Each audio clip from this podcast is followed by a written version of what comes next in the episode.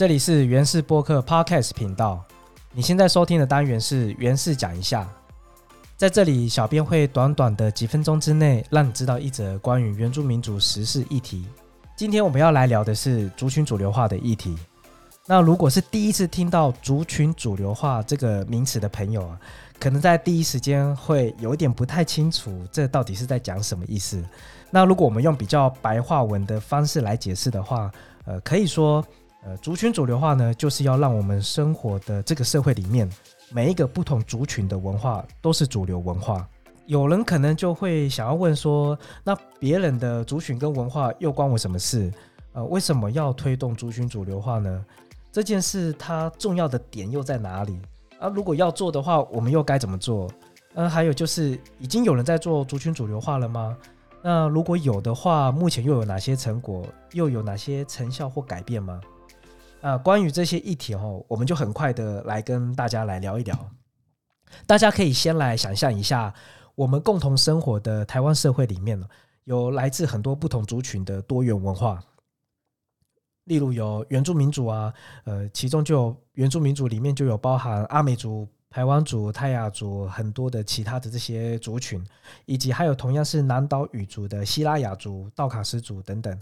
那另外也还有客家人。还有闽南人等这些汉人的族群，以及晚近后来呢，来自这些中国、还有越南、印尼、泰国等不同的国家，这些在台湾取得中华民国国籍身份的新住民。但是在这么多的族群文化里面的这个社会，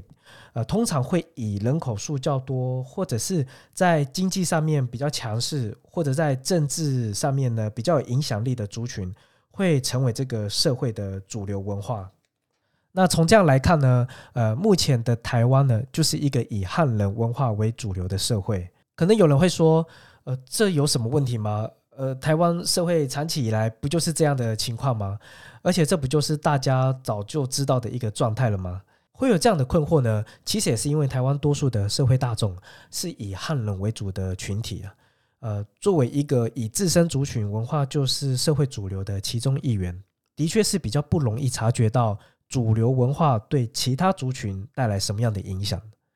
然而，这些影响不但真实的存在哦，甚至还对其他的族群带来制度上的不平等，让传统文化在当代的传承受到阻碍，也对族群啊或者是文化的一些权利带来了压迫。如果我们从这个角度，来思考的话，呃，我们以原住民族在当代发生的一些族群议题事件来看的话，我们会看到族人在世代传承的土地上耕作，结果却被告侵占了这个土地，甚至还入监服刑；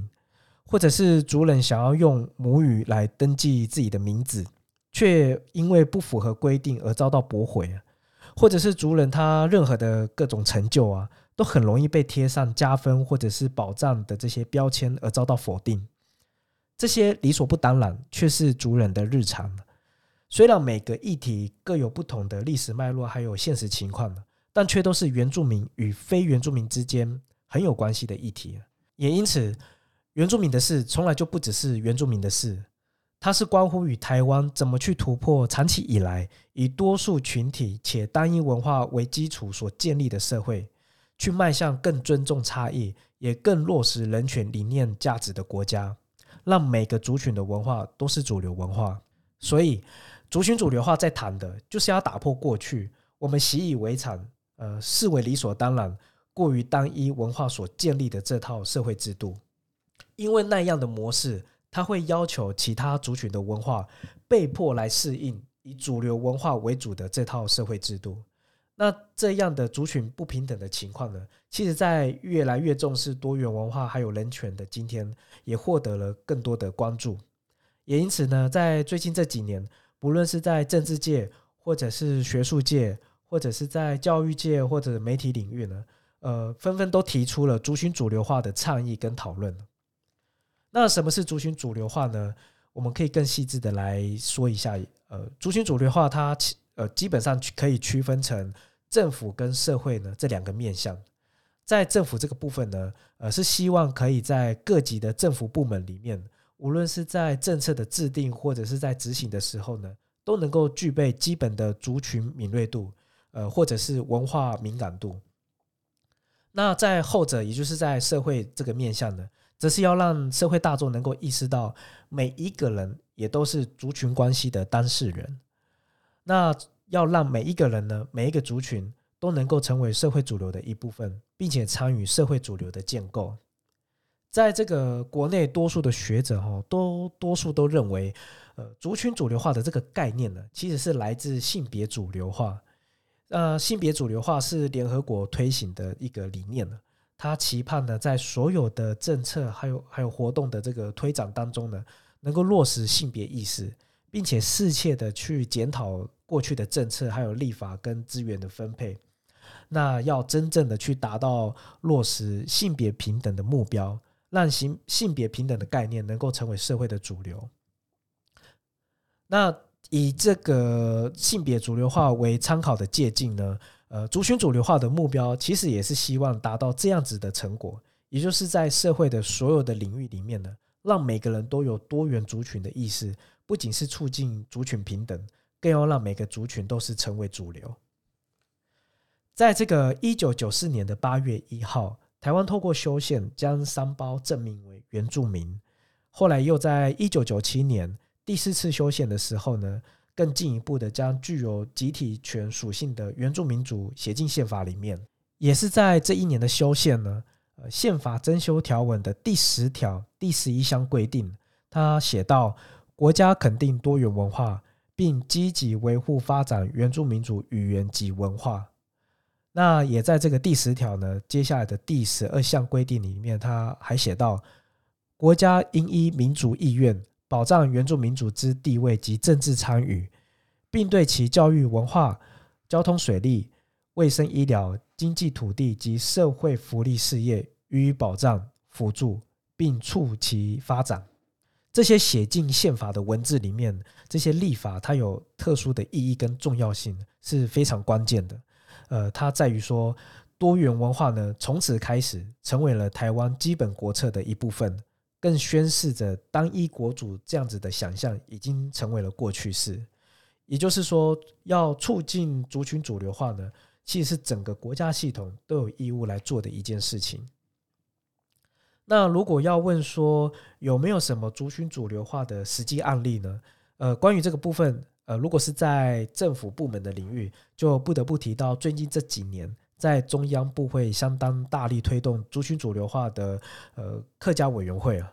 呃客委会呢，在促进族族群主流化的相关的这些工作里面，它透过了这个法制化的建立，那从这个政策主流化、呃在地主流化，还有客家介入主流这三个方向来前进，那使政府各部门的这些机关单位呢，在施政的时候更有客家敏感度，呃。科委会甚至还发起了这个客家向原住民族致敬的活动在每年的八月一号发起了这样子的活动啊，增进了原住民跟客客家人之间这些合作跟交流，那希望能够建构一个族群关系的良性的互动，还有永续的发展。在其他的社会领域的部分呢，呃，从网络媒体起家的知名社群品牌法律白话文运动，也是一个很值得参考的案例。那如果你对于这些讨论有兴趣的话，其实，在我们的原氏播客就曾经邀请了客委会的主委杨长正杨主委，还有法律白话文运动的站长杨贵志杨律师，我们分别做了两集的人物专访，就在今年的八月份的时候，呃，上架已经播出了。如果大家有兴趣的话，欢迎去听听他们的分享。那其实，呃，原氏播客在八月底的时候，也为了族群主流化这个议题，举办了两场的 Live Podcast 的活动，分别以公共媒体还有网络媒体呢，来探讨族群主流化的行动，还有大家对于呃族群主流化未来的展望。在公共媒体的那一场呢，我们邀请到了报道者的执行长何荣信，还有客家公共传播基金会 （A.K.A. 讲课电台）的总经理，呃，庄胜宏庄总经理。还有我们呃自己原文会的阿郎执行长，那在网络媒体的那一场呢，则是邀请到了台湾霸的执行长肖雨辰，还有法律白话运动的社群行销总监刘若毅刘律师，还有每天来点不浓语 A K A 吴骂府如何的吴骂府。那再过不久呢，这两集呃 Live Podcast 的活动呢，我们其实都会都会制作 Podcast 的节目的完整版，就会在呃过几天之后就会上架到原始播客，在各大 Podcast 平台大家都可以收听得到。呃，更特别的是呢，我们还有三十分钟的影音精华版的电视特辑呢，也会在这个原视频道还有原委会的官网做播出。那如果大家有兴趣的话，就持续关注我们的社群。我们会一一的把这些播出的资讯，呃，公布给大家。今天的节目内容呢，其中有部分呢是参考法律白话文运动所提供的资料。小编在这边特别感谢法律白话文运动的协助。如果你也对主原住民族的文化还有公共议题有兴趣的话，欢迎订阅我们的 Podcast 频道原氏播客，也欢迎到 FB 或 IG 用英文字母输入搜寻。ipcf 点 ipcf，按赞追踪我们的原文会社群。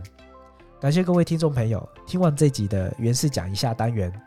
这里是原氏播客 Podcast 频道，由财团法人原住民族文化事业基金会所制作。我是古乐乐，我们下次再见，拜拜。